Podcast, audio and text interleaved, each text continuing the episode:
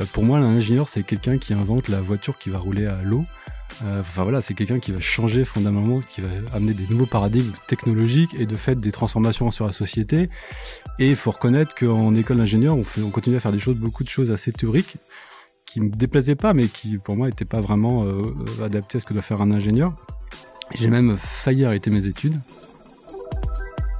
Mais, l'idée d'investir dans la boîte des autres, moi je trouve ça génial parce qu'il y a plein de gens qui ont des idées, mais bien plus incroyables que les miennes, euh, qui sont sur des sujets que je n'aurais jamais menés.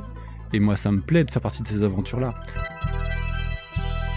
Euh, le B1 amène, alors certes du cash, mais amène enfin, ce que vont chercher les entrepreneurs pour les boîtes que je vois qui sont plutôt des boîtes tech. Moi, j'ai fait le choix d'investir que dans des boîtes digitales tech.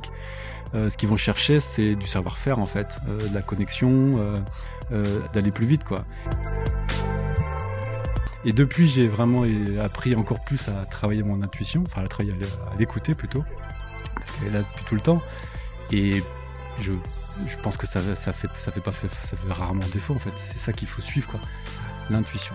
Et ça, pour moi, c'est clé. Et j'ai envie de dire, mais vas-y, écoute pas les autres, vas-y, fonce, intuition.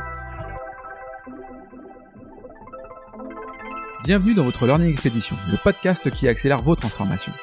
Tel un voyage apprenant, nous allons découvrir ensemble des histoires d'entreprise, des leaders inspirants, des hommes et des femmes précurseurs ou tout simplement passionnés dans leur domaine. S'inspirer des meilleures pratiques va assurément accélérer vos transformations, et comme il n'est pas toujours nécessaire d'aller bien loin pour trouver des pépites, les Hauts-de-France sont mon terrain de jeu. Je m'appelle Laurent Stock et je vous souhaite la bienvenue dans votre Learning Expedition un peu spéciale, je vous l'accorde. Bien, bah bonjour tout le monde, euh, j'espère que vous allez bien. Je vous propose aujourd'hui euh, de nous mettre dans la peau d'un business angel, d'un BA. Et pour cet exercice, j'ai convié euh, Ronan de Noël. Bonjour Ronan. Salut Laurent. Bon, comment tu vas? Super, content bon, ben, avec toi. Ouais, également. Je suis ravi d'être chez toi à Euratechnologie parce que au-delà d'être un, un, BA, un business angel, et tu vas d'ailleurs nous expliquer quel a été ton parcours pour y arriver, euh, tes facilités, tes difficultés, tu as aujourd'hui de nouveau euh, relevé les manches de l'entrepreneur pour t'investir dans une autre société de manière euh, plus opérationnelle. Ça, ça, te manquait tant que ça ah ouais, je pense que je pense remettre la, la tête dans la cave, comme j'aime bien dire en ce moment. Ouais, ouais c'est quelque chose qui, me, qui manquait. Je, je, crois que je suis. Tu as parlé d'être BA, mais je pense que je suis entrepreneur avant tout, avant d'être BA. Bon, super. Alors, avant de rentrer dans, dans, le détail de tout ça, ce que je te propose, cette petit exercice, c'est de te présenter à nous pour qu'on puisse comprendre un peu mieux le, le, personnage, qui tu es, et puis on, on, rentre tout de suite dans la, dans la conversation. Hein. Ça marche, super. Bah, en tout cas, c'est mon premier podcast. Donc, euh, merci de me le eh ben proposer. euh, bah, donc moi, je suis Ronan Denoël, j'ai 43 ans. Euh, J'aime bien dire que je suis entrepreneur depuis depuis le début. Ouais. J'ai toujours été entrepreneur depuis que j'ai fini mes études. Euh, je suis aussi investisseur, comme tu l'as dit. Euh, et euh, quelque chose d'important aussi pour moi, je suis sportif. C'est quelque chose qui est un, fil conducteur extrêmement important dans ma vie. C'est marrant parce que ça revient souvent. J'ai euh, les quelques interviews que j'ai fait avant la tienne. le sport est un élément clé pour, tu vas nous dire pourquoi pour toi, mais un élément clé généralement pour le mental des entrepreneurs. Alors, je pense que moi aussi, effectivement, tous les entrepreneurs que je connais, il y en a quand même pas mal avec qui on parle sport, avec qui on fait des compétitions ensemble, avec qui on partage des choses. Et je pense que je pense qu'il y a pas mal de valeurs, il y a pas mal de préparer un objectif mmh. sportif. C'est c'est un peu comme mener sa boîte. Hein. c'est clair. Il faut se préparer, il faut être bon. Euh. Donc, Donc tu fais du sport. Exactement. Ok je suis très euh, sur les sports. Euh, j'ai touché à pas mal de choses, mais il y a toujours un fil conducteur qui était autour de la course à pied, qui était euh, un sport que j'ai pratiqué tout petit, très jeune, donc athlétisme. Et après, j'ai goûté à des sports enchaînés comme le triathlon. Et puis, j'ai eu ma période aussi, on pourrait en parler, parce que c'était une période qui, qui, était intéressante pour moi, de parcourir, enfin, participer à des courses de montagne, enfin ce qu'on appelle les trails, les mmh. ultra trails en l'occurrence. Ouais. Donc des courses plutôt longues. Mmh. Euh, qui était une période sur laquelle j'ai enchaîné pas mal de, de longues courses euh, euh, que certaines connaissent peut-être que ceux qui pratiquent mais des choses comme le train trail du Mont Blanc la diagonale des fous mmh. voilà ça c'est des choses qui des choses des projets que j'ai fait à côté de mes boîtes en fait et, et, je trouvais ça génial d'avoir cette cette bouffée d'air en fait à côté. En fait. Ouais, ouais, on, on, fera le parallèle d'ailleurs par rapport à ça. Alors, pour revenir sur ta présentation, donc aujourd'hui tu es business angel, investisseur, euh, chef d'entreprise, hein, puisque tu, tu, tu crées euh, une nouvelle aventure entrepreneuriale dont tu nous présenteras tout à l'heure euh, le fondement même de, de celle-là.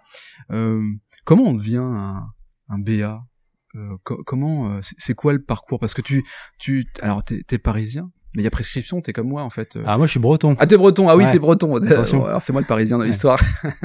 Non mais moi je suis un breton qui est arrivé, qui a, qui a découvert cette région. Euh, donc euh, qui est arrivé sur l'île euh, en 98. Ouais. en fait, je suis venu finir mes études ici à l'école centrale. D'accord. c'est comme ça que je suis arrivé ici.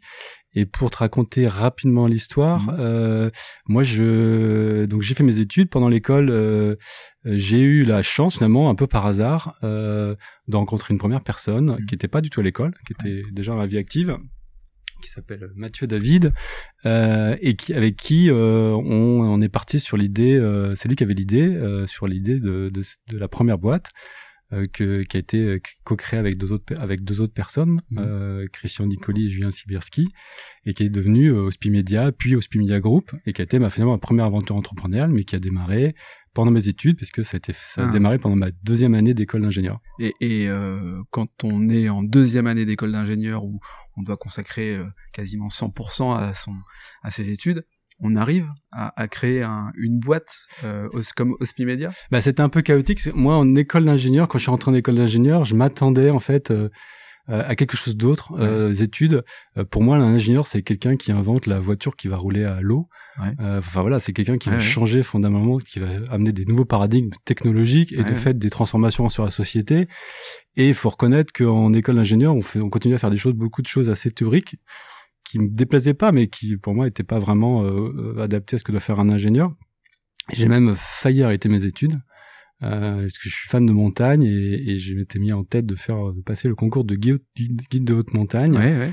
Ça m'a traversé l'esprit quelques semaines et je suis revenu euh, aux études et, euh, et quand et en fait le un des points déclencheurs, je pense, c'est que finalement ce, le directeur de l'école à l'époque euh, m'avait reçu et m'avait dit écoutez euh, choisissez ce qui est important pour vous dans cette école, faites-le bien, ayez votre diplôme, mais ouvrez-vous au monde vu que vous cherchez autre chose.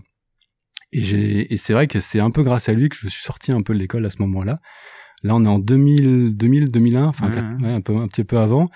Il y avait pas beaucoup, il y avait il y a pas d'événements autour de l'entrepreneuriat, il y avait rien de tout ça. Enfin, c'était l'émergence d'internet en plus. C'était le début d'internet, on découvrait internet et euh, je suis sorti de l'école et c'est comme ça que j'ai rencontré une puis deux puis trois personnes et c'est un peu comme ça que je suis tombé par hasard dans l'entrepreneuriat. Euh, et je me suis dit, bah, effectivement, ça a l'air, ça a l'air bien.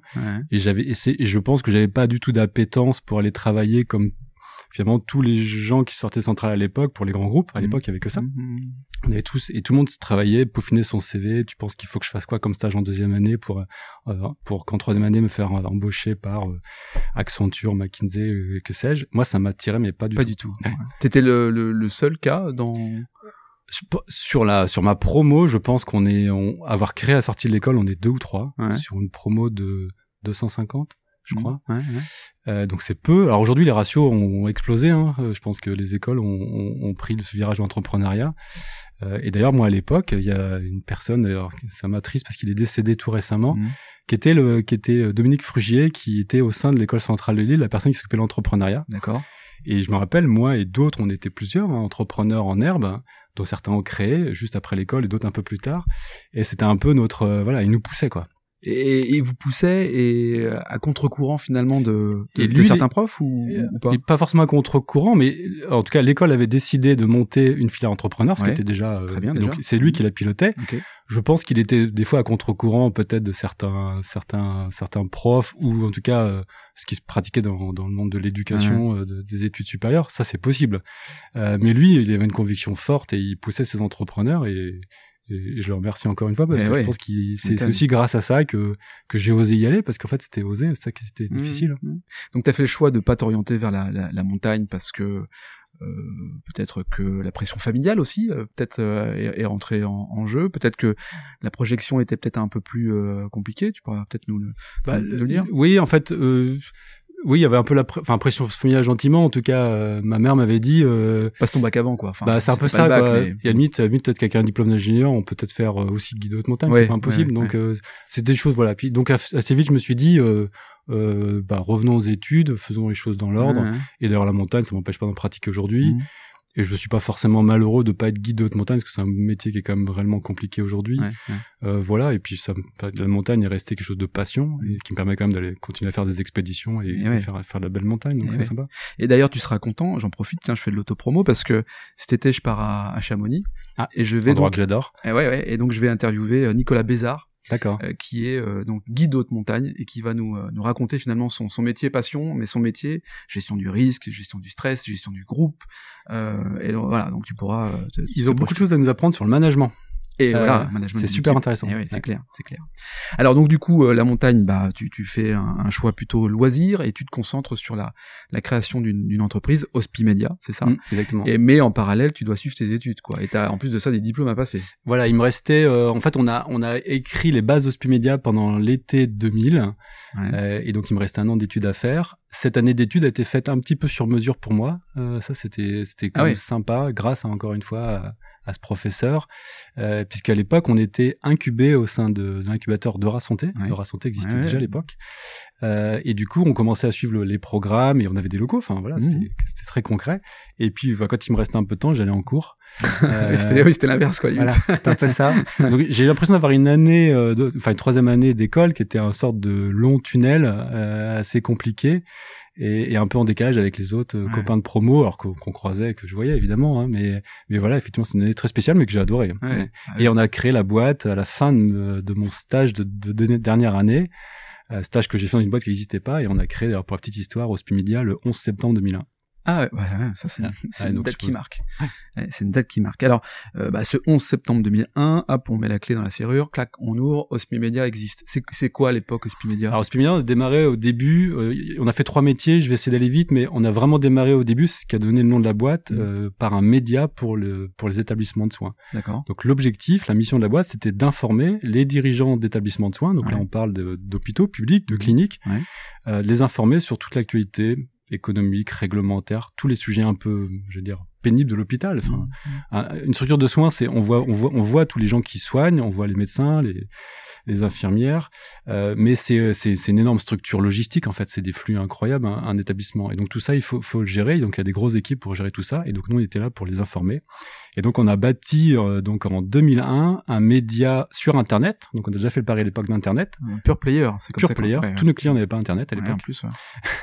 euh, et, et, sur abonnement. Et donc on a fait de la presse vraiment payante euh, dès le début. Double peine à l'époque parce que abonnement et, n'ayant pas un, équipement euh, internet à 100%, pas facile. Exactement. Il y avait même des investisseurs à l'époque qui, si je me souviens bien, nous disaient gentiment, vous savez, Internet, c'est gratuit, quoi. Enfin, euh, si vous n'avez pas compris ça, vous avez tous les, tous les gens qui sont pris des belles tôles, là, euh, notamment des fonds, c'était pris des belles tôles avec toutes les, les, les dot-com de l'époque. Et voilà, on a démarré dans ce contexte-là, post-2001, finalement, qui n'était pas l'idéal, mais, euh, mais voilà, on a, on a démarré. Et ce modèle-là n'a pas bougé vraiment d'une virgule aujourd'hui. Le Hospimedia d'aujourd'hui est le même toujours ce modèle d'abonnement, sans publicité, indépendance de la rédaction. Ok. Et euh, du coup, ça, ça dure combien de temps cette aventure-là Donc l'aventure Hospimedia a duré, euh, a duré jusqu'en l'été 2016 pour moi, parce mmh. qu'à l'été 2016, on a vendu la société. D'accord. Et entre temps, on avait développé deux types d'activités. Euh, on avait, on s'était lancé sur le recrutement en ligne et pour les métiers de la santé. Donc, on a lancé des plateformes, des job boards pour recruter euh, des médecins, des infirmiers, mais aussi des brancardiers, enfin tous les métiers qu'on peut avoir dans un hôpital. Euh, et après, on avait fait un troisième virage qui était plus sur la data, euh, donc pour euh, voilà amener amener de la data pour savoir qui fait quoi dans un hôpital. Et, et, et, effectivement, après, on a eu l'opportunité de vendre la boîte. Ça faisait 15 ans, presque 16 qu'on était à bord. Euh, voilà, et on a saisi cette opportunité-là. Je, suppose que l'objectif quand tu as créé Hospimedia, c'était pas forcément de vendre ta boîte. Pas du tout. Euh, qu'est-ce qui, qu'est-ce qui, parce que tu, aurais pu euh, développer l'activité sur le, le monde médical, mais le monde automobile, le monde industriel, enfin autant de, de verticales euh, qu'on peut imaginer. Pour, pourquoi tu t'es pas projeté sur ces verticales, verticales là Alors, bah, on, a, on a, on s'est posé la question un moment avec ouais. euh, avec de dire, bah, qu'est-ce qu'on peut en faire euh, Donc ça marchait bien, on avait ces trois activités qui tournaient bien, euh, et on s'était dit effectivement, on a créé un modèle de presse B2B, mmh. presse pro, ah euh, un peu spécifique, en tout cas très digital, mmh. et peut-être qu'on peut l'appliquer sur d'autres secteurs. On avait regardé à l'époque euh, avec avec un fonds qui était qui était rentré pour, on avait le fonds, un fonds qui s'appelle Isaïe, qui était qui était rentré au capital de la boîte, et, et Isaïe était rentré notamment pour pouvoir nous aider à faire du M&A. Euh, et on a regardé pas mal de pas mal de, de groupes, enfin quelques petits groupes de presse, des tout petits acteurs, pure players comme nous en fait, avec le même ADN que nous, mmh. sur d'autres verticales que la santé et on a vu des choses intéressantes. Après, euh, c'était assez assez compliqué de faire du M&A euh, sur ces boîtes-là parce que c'était des boîtes souvent qui étaient comme nous, qui fonctionnaient plutôt bien, donc effectivement qui avaient pris pas mal de valeur. Mmh.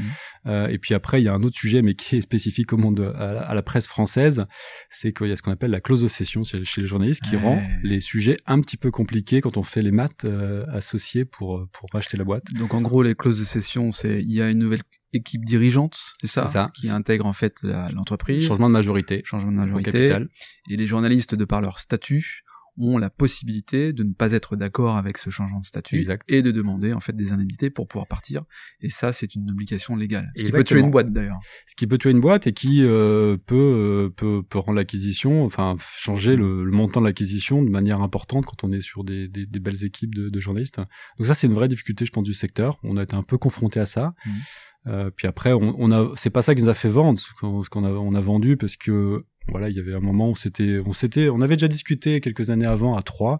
On s'était posé la question, on dit qu'est-ce qu'on fait? Est-ce que cette boîte on la vend? Et on était reparti pour un tour. Et, euh, et là, à ce moment-là, on s'était dit bah voilà, là ça commence à être pas mal pour nous, on est on est bien. Euh, et, et surtout, il y avait cet acteur qui a commencé à, à faire un peu un peu son shopping, si je puis dire, sur sur le secteur qui a, qui a acheté plusieurs, qui a fait plusieurs acquisitions en même temps.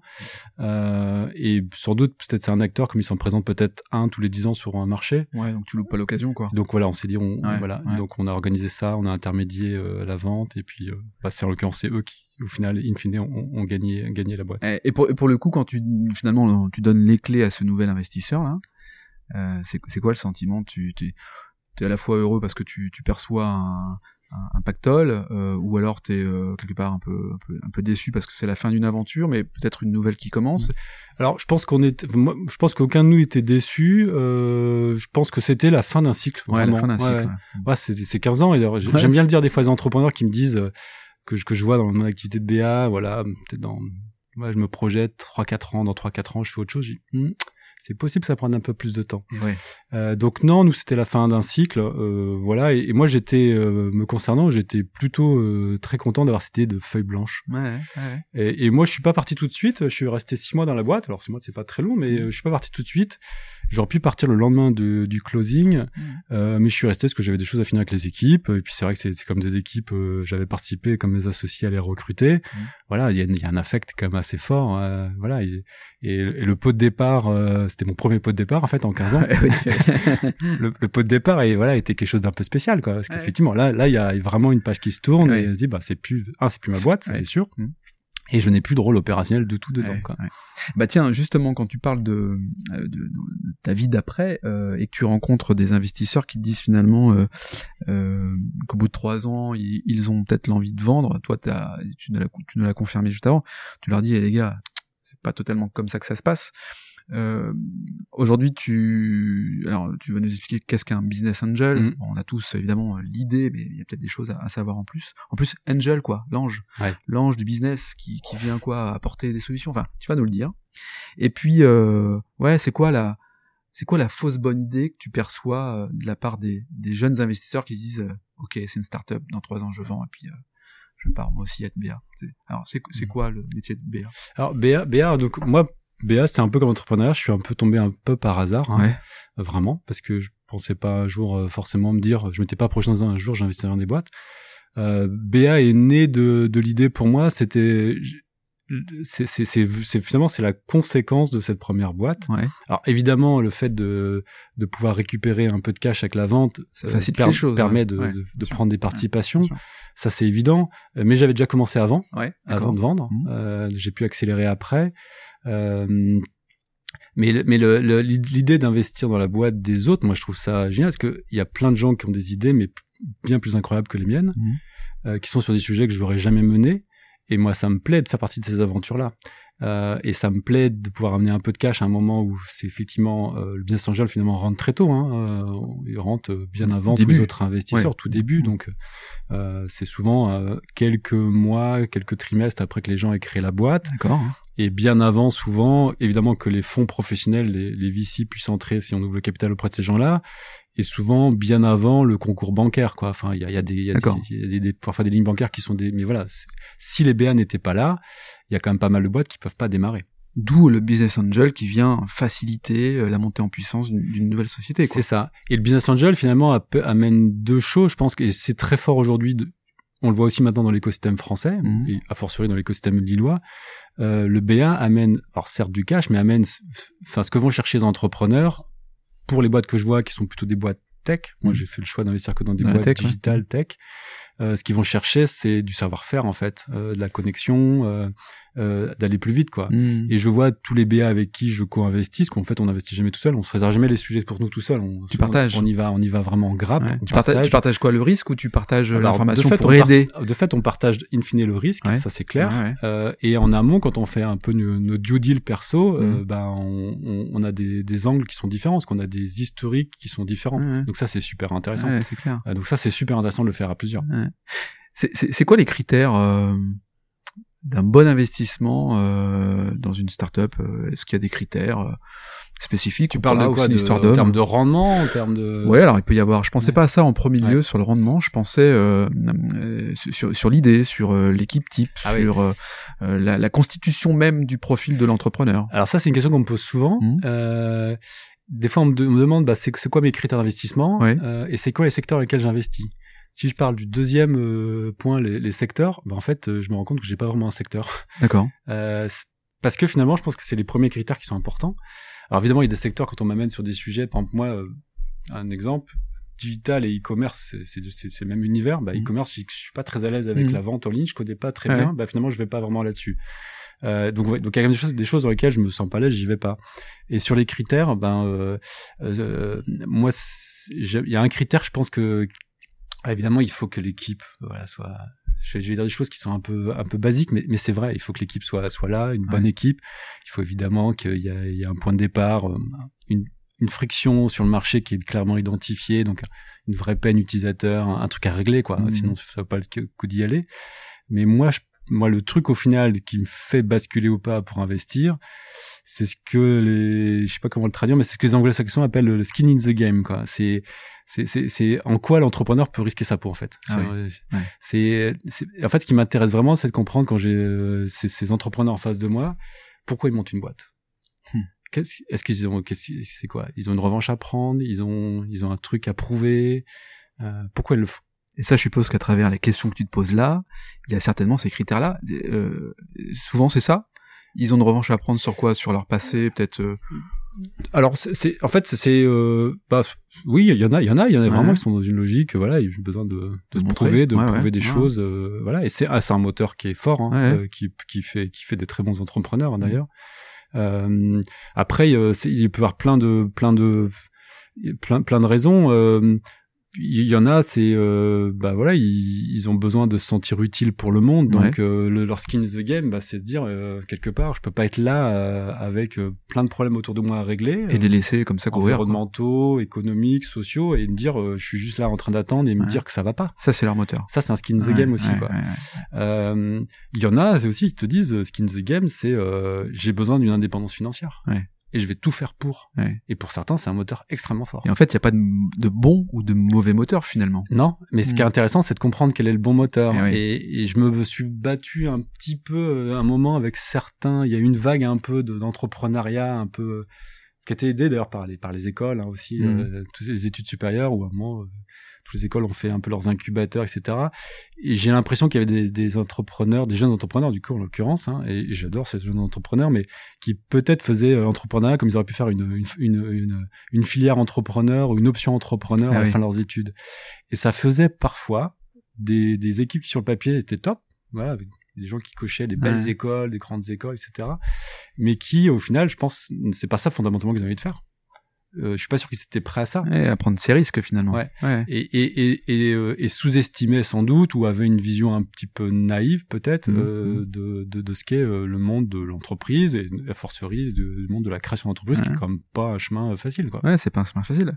Alors on, on le dit souvent d'ailleurs sur ce podcast, les, gens vont à un moment donné d'ailleurs dire oh là j'y vais pas non.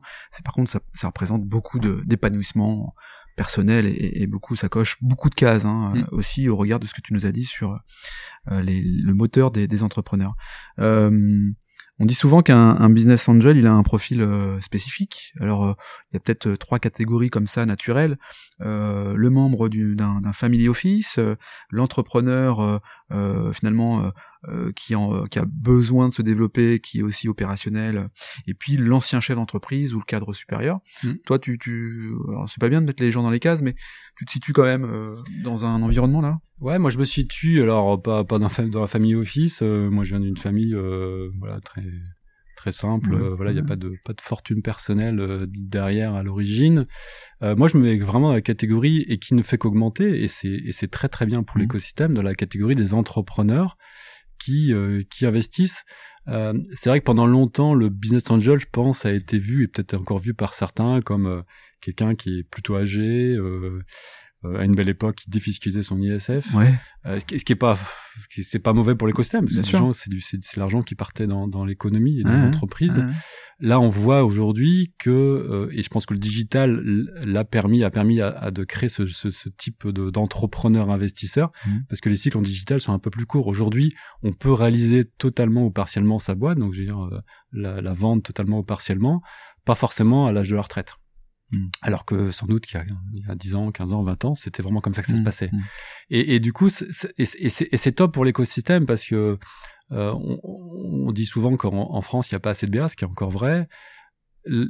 La bonne nouvelle, c'est que les BA sont un peu plus riches qu'avant. Et, et, forcément, si on a un peu plus, s'il y a une fortune à un moment, des gens qui ont une sorte de fortune entre guillemets personnelle plus élevée, ils vont pouvoir mettre une poche euh, vers le business angel qui est comme une poche d'equity un peu risquée, peut-être un peu plus importante. Euh, J'aime bien donner cet exemple-là, mais on a souvent parlé euh, aux États-Unis, souvent pris, euh, pris comme exemple, mais la, la, ce qu'on a appelé la PayPal mafia, euh, tous les gens qui avaient fait participer à PayPal, alors il y a un certain Elon Musk qui faisait partie de ces gens-là, mais il y en a d'autres. Tous ces gens-là, quand ils ont vendu PayPal, euh, étaient vendus, j'ai pas le montant, mais c'était c'était milliards de dollars, très très belle vente. Tous ces gens-là ont, ont, réinjecté finalement dans leurs entreprises, dans les entreprises des autres, beaucoup d'argent et sans doute et ça fait c'est une une des contributions euh, vraiment non négligeables à l'écosystème américain notamment mm. celui de Silicon Valley. Ok. Euh, il faut donc tu l'as confirmé il faut un peu d'argent on concrètement comment on, comment on devient euh, un business angel et, et, un business angel au sein d'une entreprise est-ce qu'il prend des parts? Est-ce que c'est quoi son, son regard opérationnel? Enfin, c'est quoi le quotidien finalement d'un alors un business angel? effectivement c'est important de le préciser c'est pas quelqu'un qui va prêter de l'argent c'est évidemment pas un mécène, mmh, mmh. c'est quelqu'un qui, en contrepartie de l'argent qu'il va investir dans une société, va avoir euh, des actions, mmh. euh, donc vraiment du capital de, de la société. C'est comme ça que ça se passe. Ok.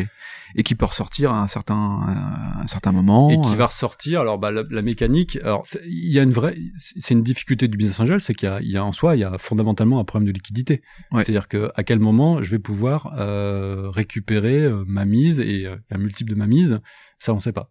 Euh, par contre, euh, par contre, quand on investit, ce qui est mon cas, plutôt dans des boîtes, euh, on va dire tech digital, plutôt des boîtes qui vont idéalement faire de la croissance ou de l'hypercroissance, euh, souvent il y a d'autres tours de table. Et hmm. ces tours de table, ce qu'on appelle les séries A, les séries B, les séries C, euh, bah, ces tours de table vont permettre souvent d'avoir les liquidités pour les entrepreneurs, pour les investisseurs, enfin pour les BA en l'occurrence, euh, c'est assez rare qu'un qu'un BA sorte en série A. Donc série A, c'est vraiment le tour qui arrive après que moi j'ai investi. Moi, c'est ma, ma thèse d'investissement, c'est d'investir 6, 12, 18 mois avant la série A. D'accord. Pas pour sortir en série A, plus parce que bah, je, je, je rends possible la série A parce que j'ai soutenu la boîte avec d'autres BA. Et après, on va pouvoir sortir. Bah, souvent, on va pouvoir faire du ce qu'on appelle du secondaire mmh. sur des tours, alors peut-être série B. Euh, puis après, il y a des choses qui s'organisent. Des fois, il y a l'équité qui s'organise. Mmh. Ça peut intéresser euh, même des, parfois des fondateurs de, de racheter une partie des BA. Voilà. Mais, mais c'est sûr qu'on n'a pas une euh, il n'y a pas un horizon de sortie qui est, qui est écrit que voilà donc c'est un risque que doit accepter et il y a certains BA et, qui peuvent être collés comme on dit dans des boîtes pendant pendant des, des durées assez longues plus de 10 ans enfin c'est possible. Et alors comment quel est le conseil que tu peux donner? Parce que euh, je vois aussi que tu es euh, euh, fondateur ou cofondateur de North Digital Angels. euh, donc qui concerne les, les, les, BA de la région des Hauts-de-France. Euh, c'est quoi le conseil que tu pourrais donner à une jeune entreprise qui a pour le coup identifié un marché, qui, qui, qui est certain de, de son business, Est-ce qu'il doit attendre? Est-ce qu'il doit aller vers plutôt un, un fonds, un, BA, une banque Est-ce que si tu avais quelques conseils à, à donner? Bah, Moi, mon conseil, c'est que je pense qu'il faut aller voir tout le monde. Il y a parfois des entrepreneurs qui me disent oui. Faut pas que j'en faut pas que je parle trop de mon projet etc et et ça se voit encore. Enfin, il y a, y a, toujours un peu quelque chose comme ça, un peu au fond des entrepreneurs. Des fois, ils sont un peu, un peu précautionneux. Ils ont, ils ont plutôt, enfin, ils ont fondamentalement raison. Il faut faire attention, mais, mais c'est quand même mieux finalement de parler de son projet parce que la difficulté dans une boîte, c'est de l'exécuter, c'est pas de l'incarner. Ouais, c'est ça. Et donc, je pense que c'est une, une, très bonne idée en soi d'aller voir très tôt des fonds. Il euh, n'y a pas une seule cartouche ni avec les fonds ni avec les BA. Ouais. On peut très bien aller voir très en amont en leur disant tiens, qu'est-ce que t'en penses de mon projet et, et, et, moi, en tant que BA, je suis content quoi. Des fois, des gens très en amont qui viennent me solliciter et je les aide, je peux passer une demi-heure, trois quarts d'heure, mmh. une heure avec eux, et puis voilà, c'est trop tôt, c'est pas le bon moment. Et même certains, je leur dis, mais t'as pas besoin de lever de l'argent, en fait. Ouais, ça, c'est un sujet, mais, ouais, mais, mais, mais je leur dis, mais, mais qu'est-ce que tu t'embêtes à aller ouvrir ton capital? Euh, voilà. Ah, mais je pensais que non. Enfin, ta boîte, tu peux l'autofinancer ouais, par tes clients. Et ça serait euh, top. Ouais, ouais. Et ça serait top. Et peut-être le meilleur conseil que j'ai dans ces cas-là, ce qui pourrait presque être euh, contradictoire avec ma position de BA, mais moi je voilà. Autofinance-toi quoi. Bah, voilà, reste reste indépendant, avance. Enfin, gérer des investisseurs, c'est pas trivial quoi. Ouais, c'est clair. Surtout quand c'est des investisseurs professionnels qui eux vont avoir mis quand, c'est c'est une chose qu'un BA mette 100 000 euros dans une boîte, c'est mm. autre chose quand un fonds va mettre euh, plusieurs millions d'euros. Forcément, ses attentes sont. Tu dois rendre des comptes, un rapport un peu de soumission. Euh... Ouais, c'est c'est c'est comme c'est comme ça, ça se pilote euh, et et il y a plein d'exemples, euh, plein d'entrepreneurs qui il y a plein de fois où ça se passe très bien. moi, j'ai eu deux fonds à bord d'Hospimedia, ça s'est toujours très bien passé. Mmh. Euh, mais il y a aussi des entrepreneurs qui racontent des choses très très compliquées et des, des aventures qui s'arrêtent euh, parce qu'à un moment les fonds veulent absolument sortir et, les fonds bah, ils disent ok nous il faut qu'on mette en vente la boîte et donc ça il faut la liquidité et si les entrepreneurs n'ont pas d'autre solution bah l'aventure s'arrête pour là pour eux aussi Sec, ça faut qu'il l'ait en tête aussi mmh, quoi. Mmh, et je suis pas fan de de cette phase qui peut-être maintenant euh, voilà s'est stabilisée parce que l'écosystème apprend mais où à un moment il fallait absolument parler des levées de fonds. Euh, et, voilà, si t'avais pas levé, levé si t'as pas fait ta levée de fonds, t'avais raté ta boîte. Oui. Non, bah, oui, c'est ridicule ça. C'est ridicule. Oui, c'est ridicule. Ouais. Euh, ton premier investisseur finalement, c'est ton client. C'est ce que je. Bah c'est vrai, ah, c'est c'est c'est trouver c'est trouver c'est trouver un marché. Mmh. Alors peut-être que là post Covid on y a, on voit que quand même il y a peut-être un sujet de en tout cas le modèle de, de financement de l'hypercroissance euh, il est sans doute, euh, enfin, il va peut-être être un peu revu, quoi. Oui. Euh, quand je dis modèle de hypercroissance, voilà, c'était assez, c'était une thèse d'investissement qui était acceptée par beaucoup de fonds. Je dis pas qu'ils la remettent en cause aujourd'hui, on verra euh, dans les prochains trimestres. Mais voilà, on était capable de rentrer sur des valeurs extrêmement élevées, de mettre beaucoup d'argent pour pour aller créer des champions. Mmh. Et c'est comme ça qu'on mmh. crée des champions peut-être que effectivement il va y avoir un retour pour certaines boîtes euh, à aller peut-être un poil moins vite ou en tout cas pas forcément gérer l'hypercroissance ce qui veut pas dire qu'on fait pas une belle boîte de croissance bien sûr euh, et du coup de la financer peut-être différemment. Est-ce qu'on va regarder maintenant je parle pas des BA mais plus des fonds ils vont peut-être pas regarder exactement les mêmes métriques qu'avant. Mmh. alors euh, tu as investi dans combien de boîtes là actuellement?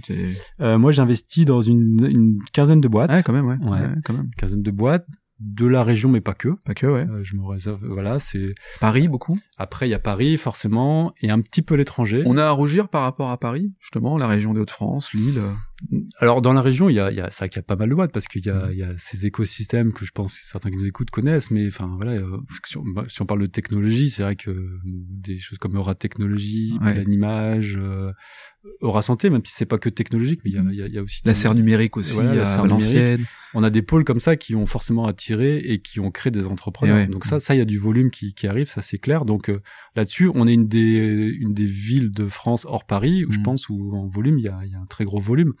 Après, c'est vrai qu'à Paris, euh, il y, a une, il y a une densité, il y a plus de boîtes. Ça, c'est plus de boîtes, ouais. Il y a plus de boîtes. Mmh. Euh, mais euh, mais mais il faut il faut aller traîner un peu partout parce que moi j'ai vu des belles boîtes euh, en région, enfin pas qu'ici, mais voilà, elles sont pas toutes à Paris. Hein. Ouais. Ouais, très bien. Alors et comme tu es un un entrepreneur dans l'âme. Euh, donc tu euh, tu t'es projeté là depuis peu, hein, c'est ça? Ouais. Dans la création d'une d'une startup aussi. Donc tu gardes toujours ton ta casquette de business angel à travers en plus de ça euh, l'association créée euh, Nord Digital Angel. Et puis tu as créé euh, donc une, une, nouvelle boîte, c'est ça? Tu nous en dis un peu plus là-dessus? Exactement, ouais. Donc l'association, on parlait Nord Digital Angels. Donc en fait c'est un c'est un regroupement de BA, quelque ouais. chose de très léger. D'ailleurs on a on, ça, ça, ça, ça n'est pas une association de BA classique, c'est vraiment sorte de un club, un club de BA, quelque chose d'un peu dans le cloud, j'ai envie de dire. L'idée c'était de, de pouvoir mobiliser pas mal d'entrepreneurs investisseurs qui sont capables de comprendre et d'investir dans des boîtes comme ça et de et de faire en sorte d'aider certaines boîtes et, d'investir au capital.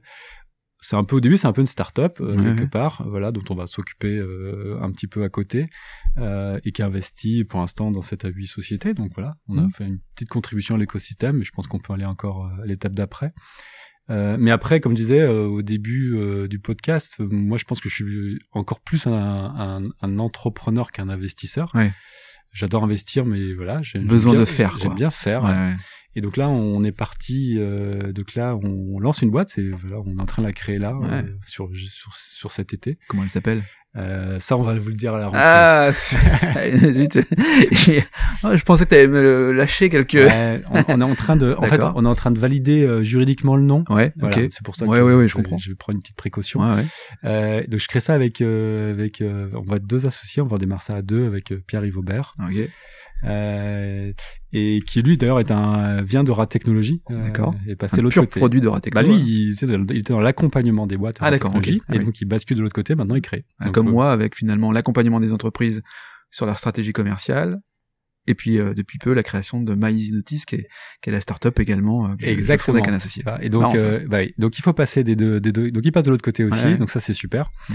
euh, et donc nous on, on, on, est vraiment au tout début mais on, on notre idée c'est on, on, on s'attaque à ce qu'on appelle les sports d'endurance et donc c'est tous les tous les gens qui courent la course à pied, la course sur route, les, les, les trails dont je parlais tout à l'heure, euh, tout ce qui est euh, sport enchaîné comme le triathlon, mais aussi tous les rassemblements de vélo, de VTT. Et en fait, on souhaite proposer une plateforme qui va permettre de, de trouver toutes les courses de France. Mmh. Aujourd'hui, c'est pas le cas, donc on démarre sur la France et de pouvoir s'inscrire dans, dans, facilement à toutes ces courses-là. Après, le, il y a la vision de la boîte, elle est un peu plus large que celle-ci, mais c'est par là qu'on démarre, parce mmh. que aujourd'hui, côté côté côté sportif amateur, finalement, trouver sa course, et pas si trivial que ça. Et on passe à côté de plein de super courses, on les connaît pas. Donc nous, on veut, on veut aider à se faire cette découverte-là. Euh, et après, euh, on veut aussi finalement euh, amener de la technologie aujourd'hui, enfin du digital, du logiciel, dans cet univers des organisateurs non professionnels, parce que l'essentiel de, toutes ces compétitions, c'est le monde amateur qui les organise. Eh Ce sont des, des, mmh. clubs, des petits clubs, des mairies parfois, mmh. qui, qui, qui, organisent tout ça et qui ont finalement font ça avec peu de moyens. Euh, beaucoup de beaucoup de sueur et beaucoup d'énergie des bénévoles, mais finalement la, technologie n'est pas là alors qu'elle pourrait les aider. Donc nous on veut aussi les aider là-dessus et contribuer de, cette manière-là euh, à tout ce sport amateur qui est qui est clé dans un pays comme la France, mais on trouve la même chose euh, au UK, aux États-Unis. C'est la même problématique. C'est la même problématique. Donc là il y a une ambition européenne puis internationale. Alors, voilà, on va voir, on va y aller mmh. étape par étape. Il hein. faut, faut, faut, accepter d'être humble à ce stade, mais, mais c'est clair qu'on aimerait bien essayer d'aller euh, après avoir craqué le sujet français, d'aller le faire dans d'autres pays. Ouais, ça c'est clair. La boucle est bouclée finalement parce que le sport a été, enfin, un moteur clé pour toi et tu euh, vient développer une startup, une société en fait euh, autour du sport pour faciliter finalement ces clubs, ces mairies euh, à, à mettre en avant euh, leurs courses. Là, c'est clair que dans le dans le choix, il est pas totalement anodin. Ouais.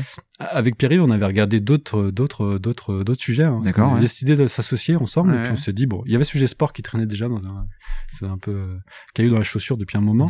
Euh, Mais l'idée première, c'est l'association avec euh, Pierre-Yves. Hein, Pierre-Yves, Pierre-Yves, c'est ça. c'est ça, ça, le point de départ. Et après, on s'est dit bah l'enjeu, c'est qu'est-ce qu'on fait? Euh, donc moi j'avais déjà parlé de ce projet sport et puis on a regardé d'autres sujets et puis le sport est revenu. Et effectivement, le sport, moi, ça, c'est quelque chose qui m'a toujours euh, occupé depuis que je suis tout petit. Euh, et donc finalement, c'est par ma pratique que j'ai vu cette cette friction qui m'embête. Je me dis bah mince, mon expérience elle est pas dingue, alors que sur mon téléphone, je suis habitué à avoir des apps incroyables pour communiquer avec mes amis, enfin les réseaux sociaux, enfin il y a plein de plein d'outils qu'on utilise, qu'on utilise qui sont qui sont super et il y a pas l'équivalent. Euh, et, et, quelque part, c'est une manière pour moi d'être dans un univers aussi euh, sport qui est un univers qui est plein de valeurs positives pour moi. Mm. Euh, voilà, comme je disais, j'ai toujours pratiqué du sport. Bah finalement, je réunis euh, à la fois mes, mes compétences d'entrepreneur et digital développées au sein bah, du groupe Hospimedia. Ouais, ouais. Bah, je les remets en œuvre différemment sur un univers qui est euh, tout aussi passionnant que la santé, mais euh, sur lequel euh, voilà, c'est un univers un peu plaisir en l'occurrence. Donc, bah, ça me plaît bien en tant qu'entrepreneur d'aller sur un truc très voilà où je me sens à l'aise à tout niveau. Et alors du coup, tu t'associes avec quelqu'un que tu connais bien. Du coup, alors c'est quoi les bonnes recettes d'une association? Parce que le premier leitmotiv, c'est pas la solution que tu apportes, mais plutôt l'association. Donc, je suppose hmm. que les rapports sont complémentaires et forts. L'association, c'est super intéressant. Ah je pense que c'est un vrai sujet et Et, et, et, je pense que dans la dans les structures d'accompagnement, ils commencent à le faire, mais je pense qu'ils peuvent encore peut-être plus se développer. Ouais. Euh, c'est comment est-ce que je me sens bien avec mon associé ou mes associés. Et, et, je vois que ça a beaucoup de valeur parce que sur Media, on n'a pas fait ce travail à l'époque de se connaître, on, on a appris à se connaître en, petit à petit, parce qu'on est quand même resté euh, plus de 15 ans ensemble. Ouais. Euh, pas mal, hein. Donc c'est c'est c'est quelque chose qui a fonctionné et qui a bien fonctionné. Et on voit bien qu'il y a plein d'exemples de boîtes des fois où les choses explosent parce que au moment c'est des équipes incompatibilité d'humeur et autres. Et ce qu'on a fait avec Pierre-Yves, euh, c'est qu'on a fait un travail personnel euh, pour mieux se connaître. Ok. Et ça c'était super intéressant. Donc vraiment à cœur ouvert. Euh, checklist? Checklist, euh, c'est quoi tes valeurs, c'est quoi, qu'est-ce qui te motive, euh, pourquoi, pour moi, pourquoi est-ce que je veux remonter une boîte, lui c'est sa première boîte, qu'est-ce qui le motive dans sa première boîte? Quelque part, j'ai envie de savoir c'est quoi son skin is the game? Bah, c'est ça, ouais, ouais, c'est ça. voilà, donc euh, et donc ça, ça c'était, ça c'était super intéressant. On a appris plein de choses. C'était les fiançailles. bah, c'est bah, ça. mais c'est vrai que c'est quand même peut-être qu'on part pour une aventure. Je sais pas si elle sera aussi longue qu'Hospital. Je le souhaite. Ouais. Voilà, donc donc c'est sûr que c'est super important d'être ultra aligné hmm. au début et, et, de et de savoir si les, choses seront réunies pour être ultra alignées euh, dans deux ans, dans trois ans, cinq ans, et notamment quand il y aura des moments compliqués, parce qu'il y en aura. Certainement. Euh, on arrive bientôt au, terme de, ce podcast. Traditionnellement, je pose euh, une question. Je prends un peu le contre-pied. C'est, la question, c'est quelles sont les, deux erreurs à éviter selon toi quand on est entrepreneur ou, futur entrepreneur ou qu'on a cette petite graine là qui qu'on a, qu'on a semée? Ah, c'est compliqué comme question. Tout le monde me dit ça. C'est vrai. Et c'est vrai. Euh, alors, je pense que une erreur, euh, une erreur d'entrepreneur euh, que, que, je peux m'appliquer à moi, je pense, et, et c'est pas facile pour un entrepreneur de, de s'entourer des bonnes personnes. Ouais. Euh, je pense que finalement, le rôle de l'entrepreneur, avant tout, c'est de faire du casting. Hmm c'est de vraiment passer chef d'orchestre. C'est chef d'orchestre, mais c'est surtout passer un temps incroyable et, et, mettre beaucoup de choses en œuvre pour se dire comment est-ce que je vais avoir les meilleurs avec moi. Ouais. Euh, et au début, on a tendance à euh, peut-être euh, parce qu'on pense que la boîte elle est pas assez attractive, elle est petite, elle est c'est le début, donc on, accepte de pas forcément recruter les, les, meilleurs. On se dit que c'est pas possible, alors que je pense qu'en étant astucieux et aujourd'hui, voilà, travailler dans une startup n'est pas quelque chose d'aberrant pour plein de gens. Donc je pense qu'une erreur, c'est, en tout cas, ce que un, un, conseil que j'ai envie de donner, euh, des fois d'erreur, c'est passer un temps de fou sur vos sur sur enfin on parlait tout à l'heure de d'association mais pareil quand vous avez recruté votre premier premier salarié le deuxième le casting le casting parce que surtout au début il y a tellement peu de gens dans la boîte que un casting raté c'est c'est ah, c'est souvent un tiers de l'effectif qui, qui, qui foire donc ça c'est ça c'est ça c'est c'est vraiment vraiment important. Euh, après les erreurs c'est pour moi c'est je le vois aussi je pense que je vois des entrepreneurs qui perdent le focus. Ouais et, quand tu parles de focus, l'idée originelle, c'est que quand il y a quand il y a un moment de difficulté, ils se disent OK, il faut que je pivote. Ah oui. Et, et je pense que certains pivotent trop tôt. Ouais. Euh, et analyse, enfin, le pivot peut être très très bon, mm. mais ils pivotent euh, pour les mauvaises raisons. Euh, ils vont pivoter en disant voilà, ok, bah mon produit, là, il, il trouve pas, il trouve pas l'audience, euh, voilà, mais et finalement, ils se posent pas la question pourquoi ils ont pas trouvé les C'est pas que le produit est pas bon, c'est que peut-être que le l'approche, le marketing, le marketing, la partie sales, ça n'a pas été euh, mm. au rendez-vous, et c'est pour ça qu'ils sont passés à côté. Et du coup, ils repartent sur un nouveau cycle de développement produit qui est très long, périlleux, six mois dans les dents, gourmand en cash, et ils vont peut-être refaire la même erreur. Quoi. Eh euh, et donc, ce que je veux dire par le focus, c'est super important de se dire si à un moment il y a suffisamment d'éléments qui montrent qu'on est dans la bonne direction, il faut rien lâcher. Euh, moi, j'aime bien prendre des fois l'exemple d'Hospimedia sur cette partie média. On était sur ce média sur abonnement assez vite, il y a des gens qui nous ont dit, mais pourquoi vous faites pas de la pub? Pourquoi vous changez pas de modèle économique? Vous pourriez aller plus vite. Et nous, on était persuadés tous de se dire, mais non, ce modèle, c'est il faut être indépendant de l'annonceur. Euh, les gens sont prêts à mettre. On l'a vu, il y a déjà les premiers abonnés qui payent un abonnement qui était assez cher. On parlait de plusieurs milliers d'euros à l'époque par an. Donc ils payent ça, donc c'est qu'ils voient bien la valeur, donc il faut pas qu'on sorte de ça. C'est marrant ce que tu me dis là parce que pas plus tard que hier, euh, on m'a posé la question euh, auprès enfin, un organisme financeur qui, qui, qui, qui, me demandait à mon associé à moi si nous avions prévu euh, un pivot. Et je lui ai dit euh, non, pardon, mais non, parce que le marché est à l'écoute, parce que je vais pas commencer à créer ma start-up en imaginant tout de suite mon pivot. Euh, mais ça a été ma réponse assumée en tout cas. Mais non, mais c'est, mais t'as tout à fait raison, parce que pourquoi un pivot d'ailleurs? Parce que dans ces cas-là, si, si tu dois prévoir des pivots, il faut en avoir plusieurs. Mais le pivot, il, ne peut que s'appréhender quand il y a une situation qui l'impose. Et, le rôle de l'entrepreneur à ce moment-là, c'est d'aller vite, vite et bien, et de dire bah ok, j'ai compris comment je peux faire, comment je peux, je peux, peux faire mon pivot. Bon, deux, deux super conseils là, ou du moins deux super erreurs à éviter. Ouais. Pas toujours très simple. Euh, si tu avais la possibilité de parler aux jeunes étudiants là, euh, si tu avais euh, une minute, tu, tu lui dirais quoi ce, ce jeune étudiant? Ah oui, c'est intéressant. Euh... Bah, je pense que je lui dirais, euh, quand j'ai démarré la boîte, euh, il y a quand même pas mal de gens qui m'ont dit euh, t'es trop jeune. Euh, tu ferais mieux peut-être d'avoir de l'expérience y compris je pense à un moment parce que elle me disait ça avec beaucoup de bienveillance hein, t'es sûr euh, tu pourrais avoir un job bien payé, etc. voilà, tous les trucs qu'on peut entendre.